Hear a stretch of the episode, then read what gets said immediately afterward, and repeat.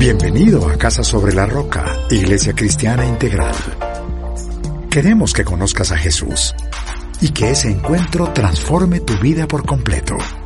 Al concluir el 2019 con clave de re, en el 2020 te invitamos a 2020 Visión Integral. Hoy Dios tiene un mensaje especial para ti. Es tiempo de disponer tu corazón. Bienvenido. Bien, buenos días a los que se han venido conectando. Un abrazo. Estamos hoy en el último domingo del año. Termino hoy una serie que la verdad he disfrutado mucho sobre el corazón. Tengo la última predicación de esta serie y le he puesto a la predicación el corazón conforme a Dios. Y vas a ir a Hechos de los Apóstoles capítulo 13 en el versículo 22, por favor, Hechos 13, 22.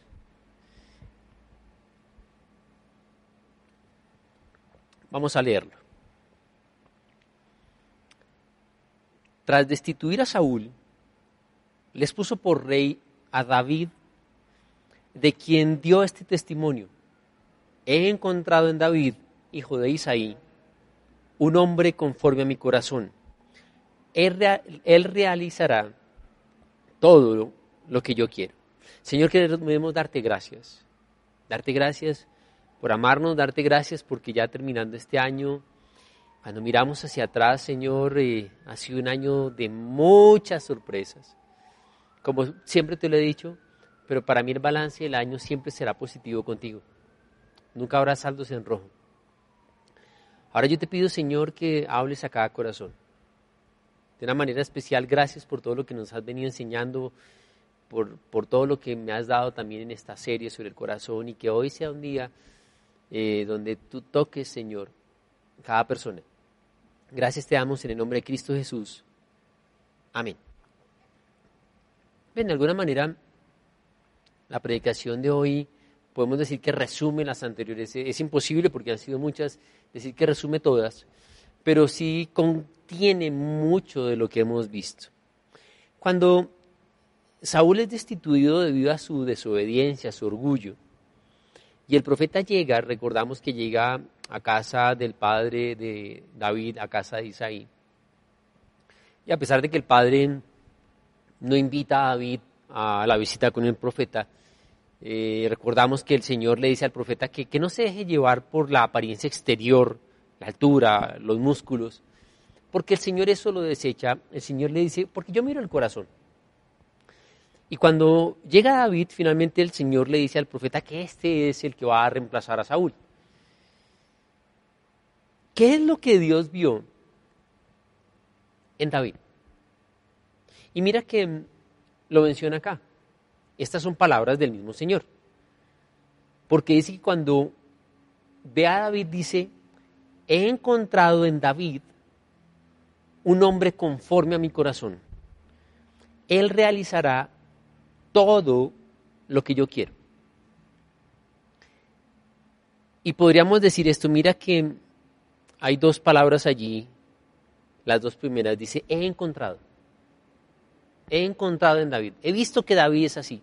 Y podemos decir he encontrado y es, yo le decía en unas explicaciones atrás que a veces eh, uno se lleva sorpresas, ¿no? Positivas o negativas. De pronto hay gente que uno no esperaba lo que encuentra y diciendo, wow, gente tan tremenda, mira, qué valores, qué, valentía, qué fe. Y lo que dice la Biblia es que el Señor encuentra en David algo, encuentra un corazón conforme a él y él explica por qué él va a hacer todo lo que yo le digo. También podríamos decir que el Señor dice he encontrado porque está buscando. Ahora la pregunta es, supongamos, él he encontrado desde los dos puntos de vista. Supongamos que el Señor está buscando hombres y mujeres en este mundo que sí hagan lo que Él dice. Ahora voy al segundo he encontrado. ¿Qué es lo que el Señor encuentra cuando te encuentra? ¿Encuentra un corazón conforme al de Él? Como les decía, este último mensaje en la serie del corazón, titulado El corazón conforme a Dios.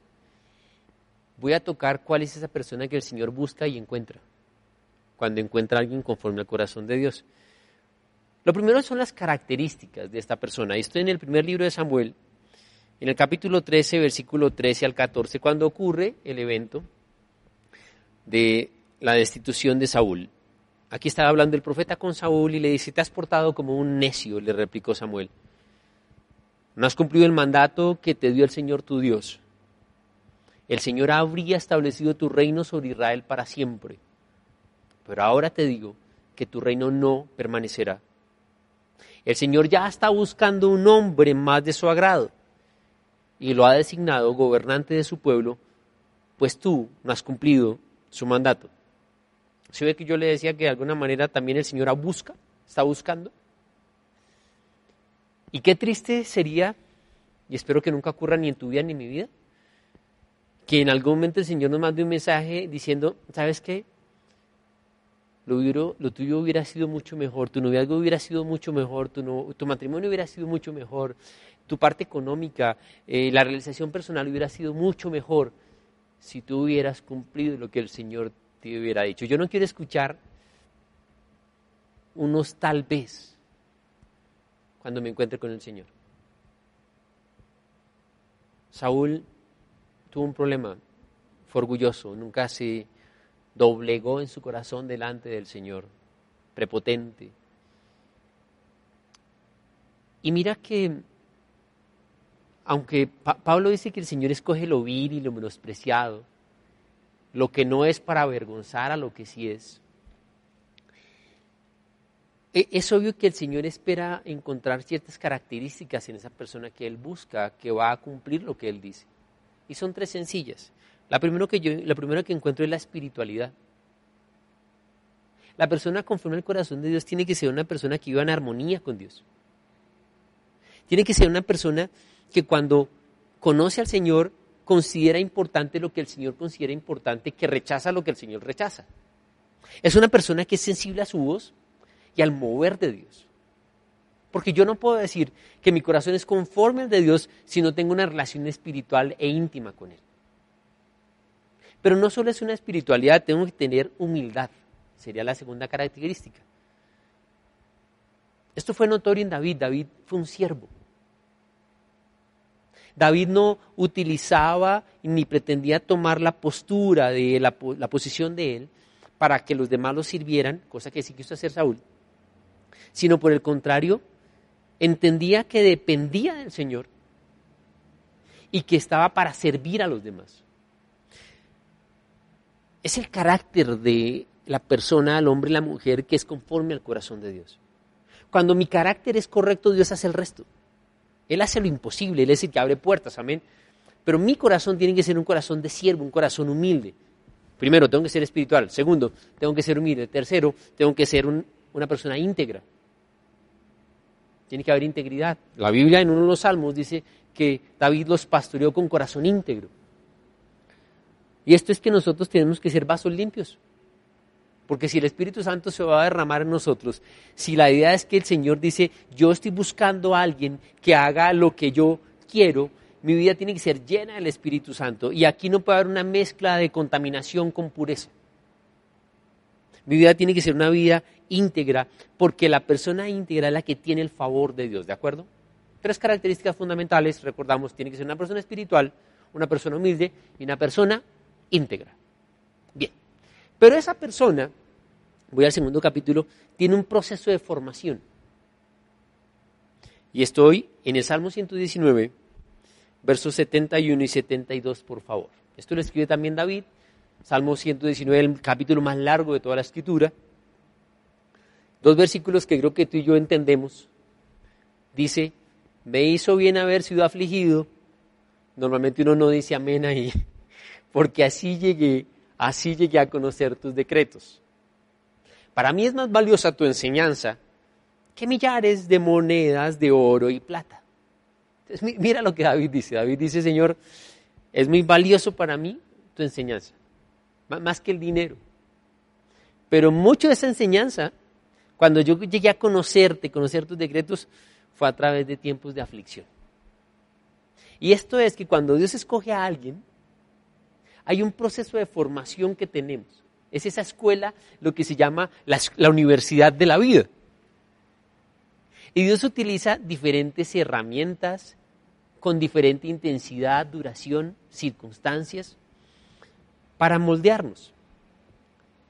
Y digamos que hay tres puntos muy importantes que son esa universidad donde el Señor va formando al hombre y la mujer conforme a su corazón. Lo, primero es la soledad. Los momentos de soledad forman mi carácter. En los momentos de soledad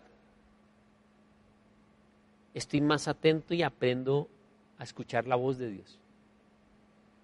Cuando tú miras diferentes momentos de soledad en hombres y mujeres de Dios, vas a encontrar que llegan revelaciones de parte de Dios. Momentos de soledad nos llevan a ser reflexivos, a pensar. David tuvo un tiempo en la cueva de Adulam. Tuvo mucho tiempo solo pastoreando ovejas, donde compuso sus mejores canciones y poemas. La soledad no es una maldición. Tu vida está en las manos de Dios. Jesús muchas veces se apartaba solo. En la soledad hay revelación, hay intimidad. Una segunda herramienta es el anonimato. Es ese entrenamiento personal en silencio. Es aquella experiencia que nadie conoce, pero que después va a ser fundamental utilizada por Dios. Nadie, podemos decir, llegó a la fama de un momento a otro. Es posible que sea hijo de personas famosas y es posible que personas y bebés nazcan siendo famosos, porque es el hijo del artista, del deportista, es posible que, de alguna manera sea conocido por sus padres. Pero cuando ya hablamos del desempeño personal propio, hay mucho tiempo de anonimato. Personas que hoy son reconocidas en diferentes ámbitos tuvieron un tiempo en el cual no lo eran. Y repites ese tiempo donde vas teniendo experiencia con Dios. Donde tus dones y talentos se van ejercitando. Donde las enseñanzas y experiencias que el Señor te ha permitido tener, donde muchas veces nos hemos quejado, comienzan a tomar forma como las piezas de un rompecabezas entendiendo por qué. Y un tercer, una tercera herramienta, la rutina. ¿Qué es la rutina? Es cuando yo demuestro fidelidad, ser fiel en tareas monótonas, humildes, comunes, diarias. Cumpliendo lo que es el Señor, que cuando soy fiel en lo poco, el Señor me puede colocar sobre mucho. Así que, escúchame que en las cosas pequeñas, y en medio de la soledad es que yo le demuestro al Señor que estoy listo para servir en grandes proyectos. En medio de las cosas pequeñas, rutinarias y de la soledad, es que yo le demuestro al Señor que estoy listo para servir en grandes proyectos. Hay gente que está esperando estar en la fama para demostrarle al Señor. Y Dios no tiene afán para formar y desarrollar nuestro corazón y nuestras cualidades internas. Él no tiene afán. Pero un hombre, una mujer conforme al corazón de Dios, tiene que tener ciertas características, ser espiritual, ser humilde, ser íntegro, y hay un tiempo de formación. Nunca menosprecies el tiempo de formación. Y me lleva al tercer capítulo que le llamaba Enfrentando la vida. ¿Por qué? Porque una persona conforme al corazón de Dios se refleja en su carácter. se refleja en la manera en cómo responde. leí una frase que quiero compartírtela. Alguien decía, el carácter es la persona que somos cuando nadie nos está mirando y aquello que estamos dispuestos a defender cuando sí nos están mirando. El carácter es aquello que somos cuando nadie nos ve y aquello que estamos dispuestos a defender cuando hay gente que sí nos ve. Y Dios toma tiempo para formar el carácter. Dios toma tiempo para formar nuestro corazón, para que Él pueda decir, como dijo de David, he encontrado en Él un hombre conforme a mi corazón porque hará todo lo que yo le digo. Esto implica que hay momentos donde voy a enfrentar circunstancias en las cuales tengo que demostrarle a Dios con mis actos que estoy haciendo lo que Él me dice. Porque eso fue lo que Dios dijo de David. Él va a hacer lo que yo le digo. El Señor no dijo, David se sabe la Biblia de memoria, es un excelente músico, qué fuerza la que tiene, el tipo va todos los domingos a la iglesia. No, eh, Dios no dijo eso. No, la familia es tremenda, es una pinta. Dios dijo, la diferencia de David es que por el que corazón que él tiene, él va a hacer lo que yo le digo. Es una casa sobre la roca, escucha y practica. Un corazón conforme a Dios es un corazón edificado sobre la roca. Y esto me lleva a las actitudes enfrentando diferentes circunstancias. Voy a la primera, la actitud frente a los problemas. En el primer libro de Samuel, capítulo 17, verso 45, estamos en medio de la batalla contra Goliat. Recordamos que David eh, está en su casa, sus hermanos mayores están en la batalla, el rey Saúl está en la batalla también, una batalla que no es batalla. Llevan 40 días en un espectáculo grotesco donde por la mañana y por la tarde Goliat sale a gritar. Y los amenaza y todos tienen temor. Y cuando David llega y le dicen, ¿cómo están? Dice, no, esta lucha está terrible. ¿Cuál lucha? ¿Cuál lucha? Simplemente por la mañana les gritaban, por la tarde les gritaban y ellos muertos del susto. 40 días en esto. O sea, ¿cuánto tiempo más enfrentando el temor tú? Diciendo, esto está terrible, está terrible. ¿Y qué has hecho? No, es que algún día. Entonces David llega, y, recuerden que David llega, él, llega con una visión totalmente diferente. ¿no? Él llega, analiza y dice, bien, ¿cuánto es la recompensa por tumbar a este tipo? Dentro de las creencias estaban, escúchenme que esto es totalmente espiritual, porque las creencias decían que los dioses iban a respaldar al guerrero.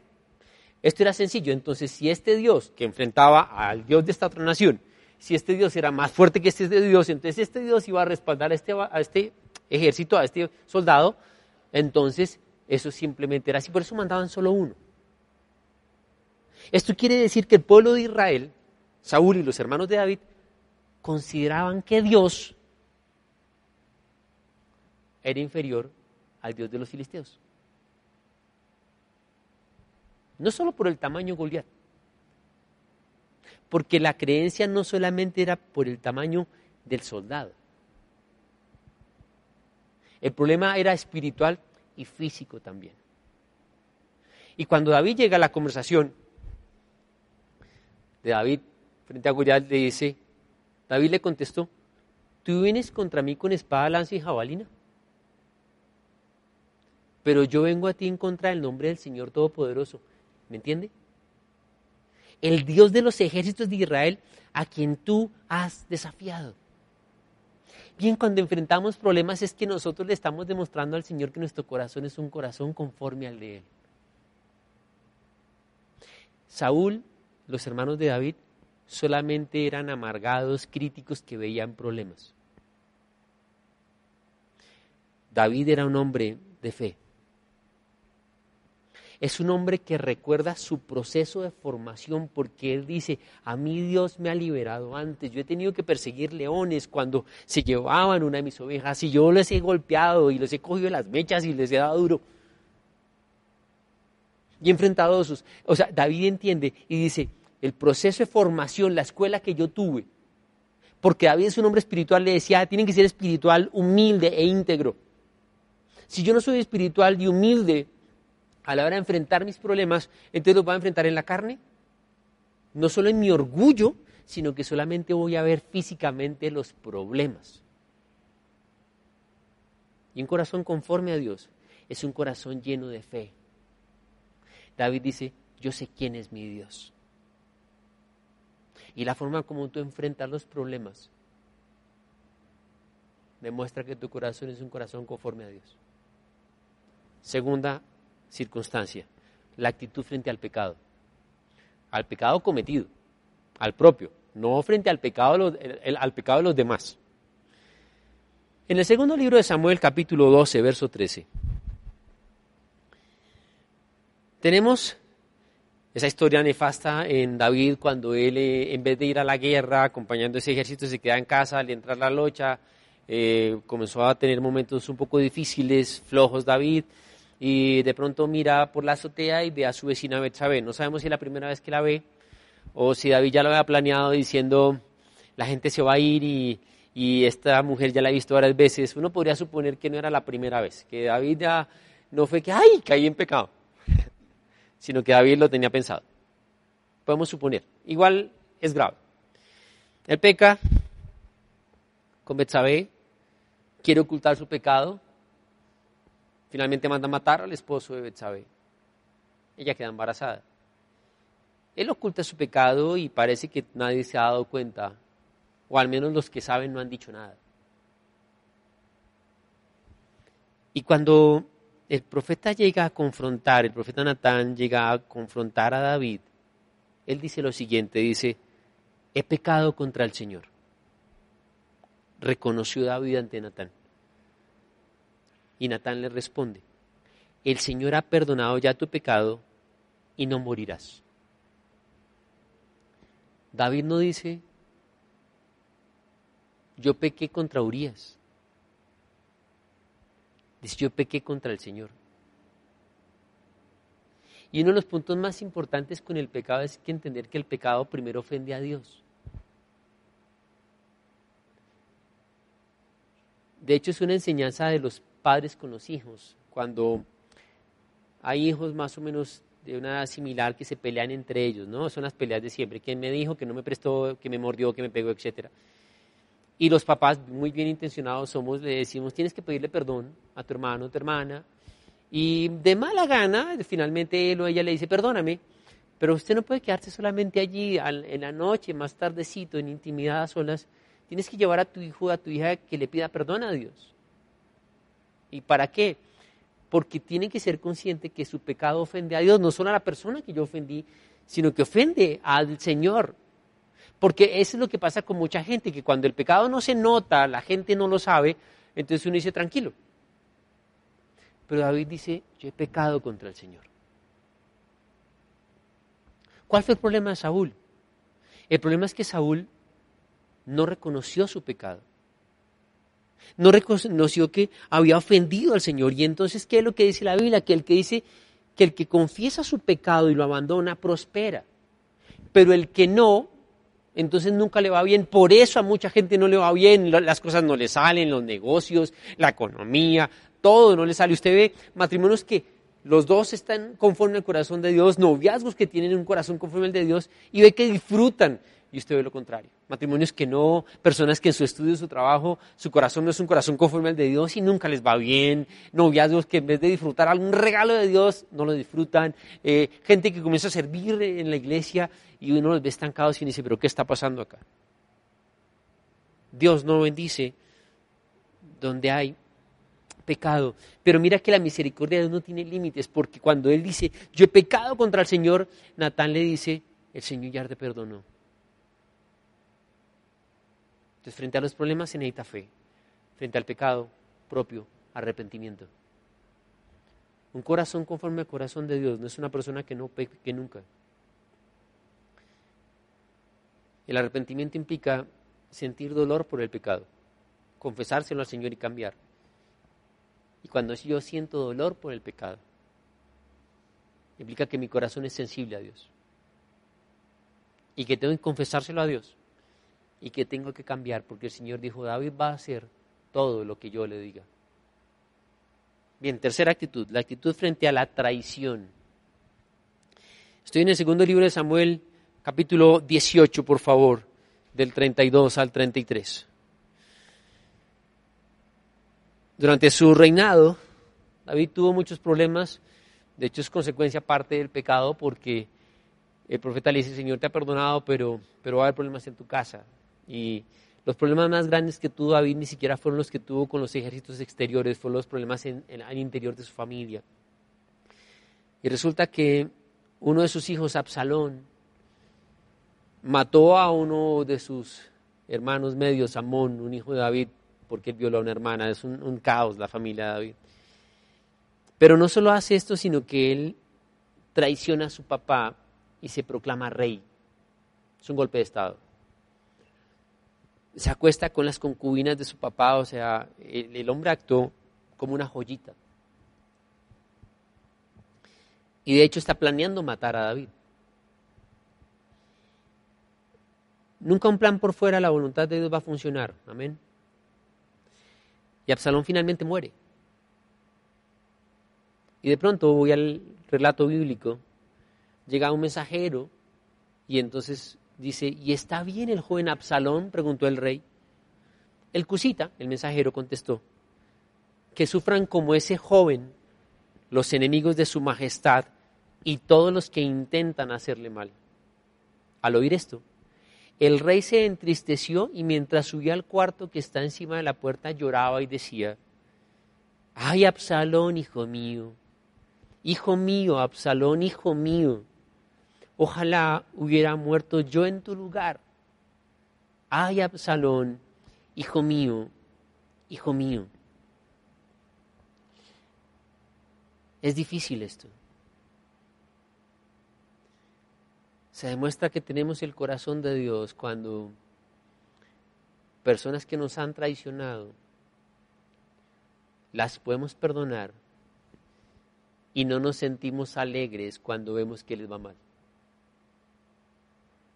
No es esa frase que hay por ahí en el mundo cuando nos enteramos de que les ha ido mal y uno de una manera un poco hipócrita dice, pues no me alegro, ay, pero siento un fresquito.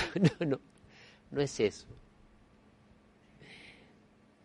Porque no puedo permitir que el comportamiento de terceros amargue mi corazón.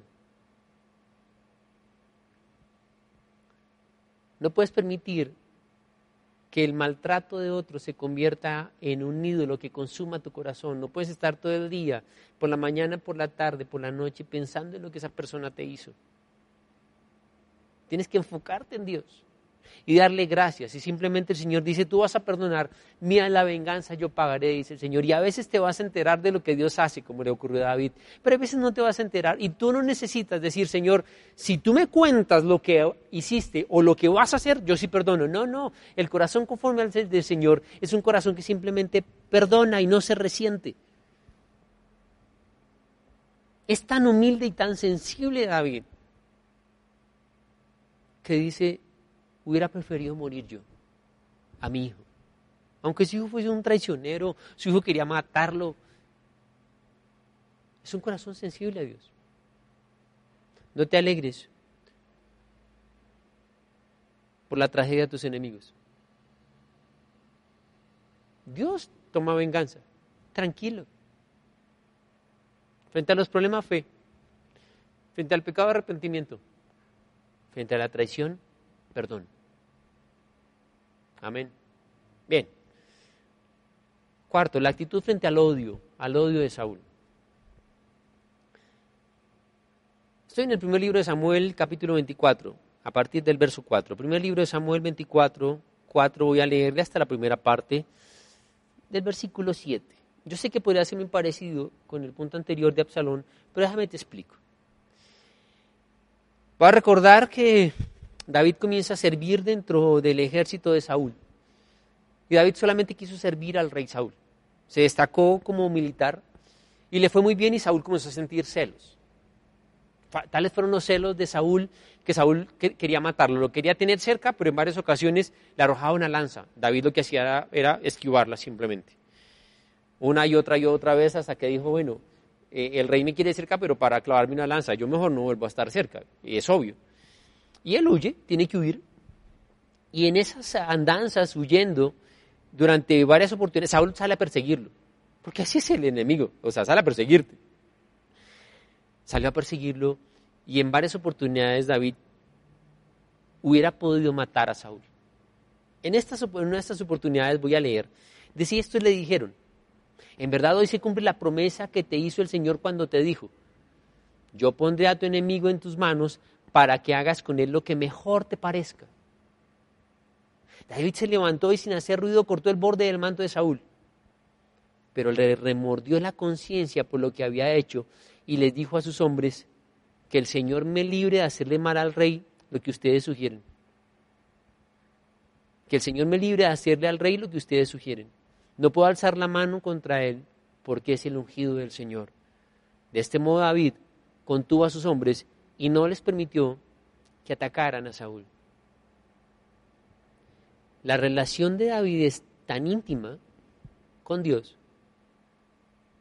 que puede discernir cuando Dios le está hablando y cuando no a pesar de que sus compañeros de ejército le citaron algo que Dios había dicho. Es cierto que hoy se cumple lo que Dios dijo, que colocaría a tus enemigos en tu mano para que tú hicieras lo que quisieras con ellos. Y David simplemente puede haber dicho, oiga, sí, a mi Dios me prometió esto. Pero por eso la Biblia dice que el Señor encuentra en David un hombre lleno de su corazón, dice, porque Él va a hacer lo que yo le digo, y sobre todo en momentos difíciles. Porque en esos momentos difíciles yo puedo disfrazar de espiritualidad mi carne. Y hay dentro del cristianismo mucha gente que disfraza su carne con una apariencia espiritual. Gente que cita la Biblia para pecar, que cita a Dios para hacer lo que no tiene que hacer. Y por eso él no aprovecha las circunstancias, ni sigue el consejo de personas bien intencionadas pero que lo estaban desviando de la voluntad de Dios. Vas a estar rodeado de gente que te ama, que la intención es buena, pero que no son Dios. Que por ahí te dan un mal consejo. Porque David entiende algo. Lo que comienza mal no tiene la bendición de Dios. Y él no podía permitir porque no era el fin justificar los medios. Cosa que mucha gente, y es un pensamiento triste en el hombre de hoy. Saúl fue traicionero, de acuerdo. Lo invitaba a comer, pero quería matarlo.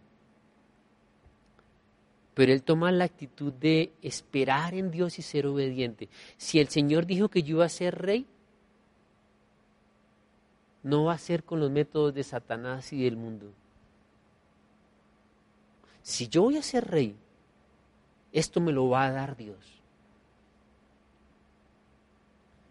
Y es aprender a esperar en Dios. Para él es más importante lo que Dios piensa que lo que piensa el hombre. Él espera que Dios intervenga. Él no, él no fuerza las cosas, por favor. No, no, no, busque la bendición de Dios forzando las cosas. Por eso, repito, hay noviazgos que les va tan mal, negocios que les va terrible, matrimonios llenos de problemas. Es un hombre conforme al corazón de Dios. Y un hombre conforme al corazón de Dios es sabio y tiene temor de Dios. Frente a los problemas tiene fe. Frente al pecado, arrepentimiento. Frente a la traición, perdón. Pero en estas circunstancias difíciles que lo he llamado, el odio, cuando hay la oportunidad de vengarte, de vengarse, demuestra sabiduría y temor de Dios.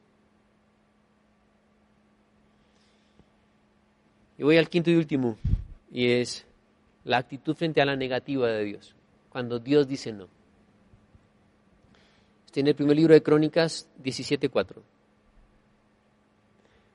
David ha construido un tremendo palacio para él y para su esposa. Y el arca del Señor sigue estando en una carpa. Y David dice, va a construir un templo tremendo. Inicialmente el profeta lo alienta y le dice, haga lo que quiera, su majestad, usted es el rey. Pero el Señor le habla, y voy, primer libro de Crónicas 17.4, ve y dile a mi siervo David que así dice el Señor, no, serás tú quien me construya una casa para que yo la habite. Y el Señor le dijo no a David. Le hizo una promesa, le dijo que era su hijo el que iba a construirla, Salomón. Y, mira qué es lo que hace David. David no entra a pataletas, a rabias, a quejarse con el Señor. David no le dice al profeta, ¿qué le pasa? Y pregúntele otra vez. Simplemente, él dice, Señor, gracias. Porque cuando uno mira ese texto, que está en varios libros de la Biblia, el, David lo que dice, Señor, es gracias porque qué honor que sea mi familia la que puede construirte el templo, qué honor que tú nos hayas escogido. Y lo que hace David es que toma los planos, el dinero y se lo entrega a Salomón y le dice, hijo, mira, eres tú. Él tiene contentamiento cuando Dios le dice que no. Y eso demuestra que tenemos un corazón conforme al Señor no la queja. De pronto el tiempo se demora y, tú y yo tenemos un tiempo diferente, de pronto nuestros planes son diferentes, pero el Señor dice mis caminos y mis pensamientos son más altos y en el tiempo de Dios todo es hermoso. Y hay momentos donde Dios me dice no. Allí demuestro, dándole gracias a Dios cuando me dice que no. digo, Señor, no importa, gracias. Si tú me dijiste que no, es que es lo mejor para mí. Amén. Y cuando comparamos un hombre como Saúl y un hombre como David, y comparamos sus faltas, podríamos sin lugar a dudas decir que las faltas de David fueron mucho más graves que las de Saúl. Pero lo que demuestra que un hombre y una mujer tienen su corazón conforme al de Dios no son las faltas, sino su corazón, cómo reacciona. Eso es lo que demuestra el corazón que tienes. ¿Cómo respondes ante las circunstancias que enfrentas en la vida? Porque eso fue lo que el Señor dijo de David. David dijo, dijo el Señor de David, he encontrado un hombre conforme a mi corazón, porque él hará todo lo que yo le digo. En todas las circunstancias de su vida, él va a estar pendiente de mi instrucción. Claro, cuando peca no, pero cuando peca se arrepiente. ¿Qué es lo que el Señor mira? Tu corazón.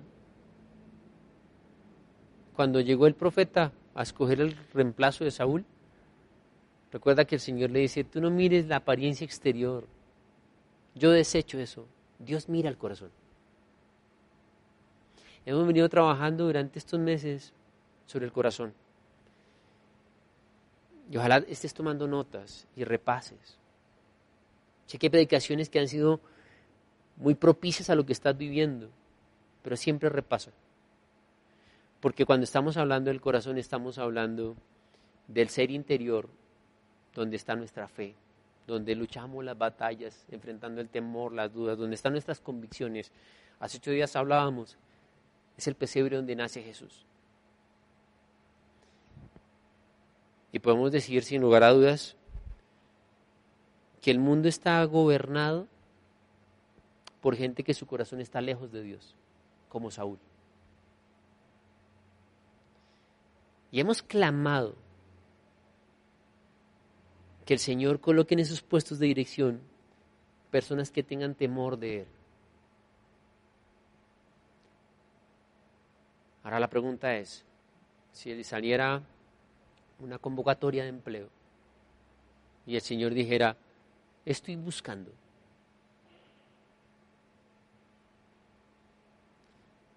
¿Podríamos tú y yo mandar nuestra hoja de vida a ese portal? Que el Señor diga, estoy buscando un hombre o una mujer conforme a mi corazón, que quiero colocarlo allí donde se toman decisiones para que haga lo que yo le digo. Estoy buscando unos papás para unos chicos, estoy buscando un esposo para una esposa, una esposa para un esposo, estoy buscando unos chicos para prepararlos en la universidad, estoy buscando una gente para prepararle en la iglesia para que sirvan y después se conviertan en los hombres y mujeres que van a llevar mi evangelio, que el Señor diga, estoy buscando. Y que pueda decir de ti, he encontrado, y allí vas a colocar tu nombre. un hombre, una mujer, conforme a mi corazón. Porque él, ella, va a hacer todo lo que yo les diga, porque es espiritual, porque es humilde, porque es íntegro. Porque entiende que las experiencias que ha tenido son un proceso de formación. Pero es un corazón lleno de Dios. Cuando tu corazón es lleno de Dios, conforme a la voluntad de Dios, estás tranquilo, enfrentando problemas. Estás tranquilo porque sabes que pecamos, pero que nos arrepentimos y el Señor perdona. Que el Señor nos guía a perdonar y no dejar que nuestro corazón se contamine. Que solo su consejo es el que nos va a llevar al mejor camino. Y que siempre los planes del Señor son los más grandes, los mejores. Si tú analizas circunstancias por fuera de Dios, nos vamos a hundir. Y clamo a Dios que cuando Él hable de ti y de mí, pueda decir eso. Vamos a orar. Señor, lejos de ser perfectos, al contrario, yo creo que se cumple en nosotros lo que dice Pablo, que tú escogiste lo vil, lo menospreciado, lo que es vergonzoso pero lo hiciste, Señor, para mostrarle a los que se creen mucho que esto no depende de nuestro, nuestra capacidad, de nuestra fuerza, de nuestro conocimiento, sino que es tu amor, tu gracia. Humildemente, Señor, hoy nos postramos delante de ti a decirte, Señor, entre mis muchas peticiones hay una esencial yo quiero tener un corazón conforme al tuyo. Eso es lo que quiero. No me importan los bienes materiales, Dios. Me importa conocer tu voluntad y hacerla. Me importa escuchar tu consejo, conocer tus caminos, discernir tu voz, conocer tu voluntad porque tú te encargas del resto. Ahora yo te pido, Señor, sobre cada persona que está escuchando este mensaje, allí donde está. Señor, si quieres tocar algo en su corazón, tócale. Que muchas de las experiencias que ha tenido, Señor, que no ha entendido por qué, a los que te amamos, todo nos ayuda para bien. Y hay una escuela de formación en momentos de soledad, de anonimato, momentos de, de confusión donde uno dice, Señor, ¿qué está pasando? Y mi vida es como rutinaria y nada sucede. Pero allí hay una instrucción tuya, allí hay revelación tuya, y allí formas el carácter de cada uno. Muéstrale a él y a ella lo que estás haciendo, Señor. Y susurrale y háblale a su oído qué es lo que quieres. Y Padre, que en toda circunstancia podamos responder desde tu punto de vista. Que sin importar el gigante, el problema, te vemos a ti en medio del problema. Que cuando he pecado, Señor, simplemente yo sé que cuando confieso mi pecado, tú eres fiel, lindo para perdonarme y limpiarme. Tú eres un Dios de oportunidades, Dios. Que cuando la gente me maltrata, no puedo permitir, Señor, que mi corazón se llene de dolor. Como hablábamos hace tiempo atrás, Señor, ninguna persona tiene la potestad de dañar mi vida de una manera indefinida, porque decidimos perdonar. Y tuya es la venganza, Señor Dios mío. Y no sé cómo actuarás tú, pero no me alegraré cuando mis enemigos le vayan mal, Señor. No quiero que mi corazón se contamine, sea un corazón mundano. No quiero como el mundo simplemente aprovechar, porque este mundo es de los vivos y no de los bobos porque por eso hay tanta gente aprovechando de su posición, haciendo trampa. Espero en tu tiempo, espero tus métodos, donde todo es perfecto, Señor. Donde tus caminos son más altos. Y por eso muchas veces cuando me dices que no, me estás mostrando una mejor dirección, Dios. Y pase lo que pase, yo puedo decirte, Señor, te alabo, te adoro. Yo te pido que así como hace ocho días hablábamos, que cada corazón sea un pesebre en el cual Jesús tú naces, que tú puedas escribir en el cielo una frase sobre tus hijos, que puedas decir, he encontrado en Marta, en Carlos, en Sandra, en Catalina, en Andrés, en Ricardo, un hombre y una mujer conforme a mi corazón. Que tú los has encontrado y has encontrado en esos corazones, Señor, corazones sensibles a ti. Allí es cuando vamos a dar fruto. Obra en nuestro corazón, Jesús. Guíanos, Espíritu Santo. Gracias por este año, Señor. Ya está próximo a acabar. Y simplemente podemos decirte gracias, Señor, por todo. Ha sido súper loco este año, Señor. Pero hemos crecido y aprendido muchas cosas. En el nombre de Cristo Jesús. Amén y amén. No sé si has hecho una oración para entregarle tu vida a Cristo. Podría decir Dios cuando se refiere a ti que su corazón es un corazón para Él. Me gustaría guiarte en una oración para que lo hicieras hoy si no lo has hecho. Es una oración sencilla, la oración no es mágica. Es una decisión de fe, donde yo humildemente, el orgulloso simplemente tiene resistencia de parte de Dios. El humilde deposita su confianza en Dios. Humildemente quiero que ahí cierres tus ojos y puedes hacerlo. Vamos a orar, vamos a decir así, Señor Jesucristo, te necesito. Estoy aburrido de llevar mi vida a mi manera, de sufrir las consecuencias. Por eso abro mi corazón. Perdóname mis pecados. Perdona mi orgullo. A partir de hoy, te recibo como mi Señor, mi Salvador personal. Gracias porque mi vida cambia. Y quiero que mi corazón sea un corazón conforme al tuyo. En el nombre de Cristo Jesús. Amén Sabemos que Dios llegó a tu corazón con una palabra especial. Repite en voz alta esta sencilla oración. Amado Jesús, te doy gracias. Reconozco que soy pecador, pero también reconozco que tú, Jesús, eres Dios, que te hiciste hombre, moriste y resucitaste. Te abro la puerta de mi corazón. Haz de mí la persona que tú quieres que yo sea. Te recibo ahora mismo como mi Señor y mi Salvador. En Cristo Jesús. Amén.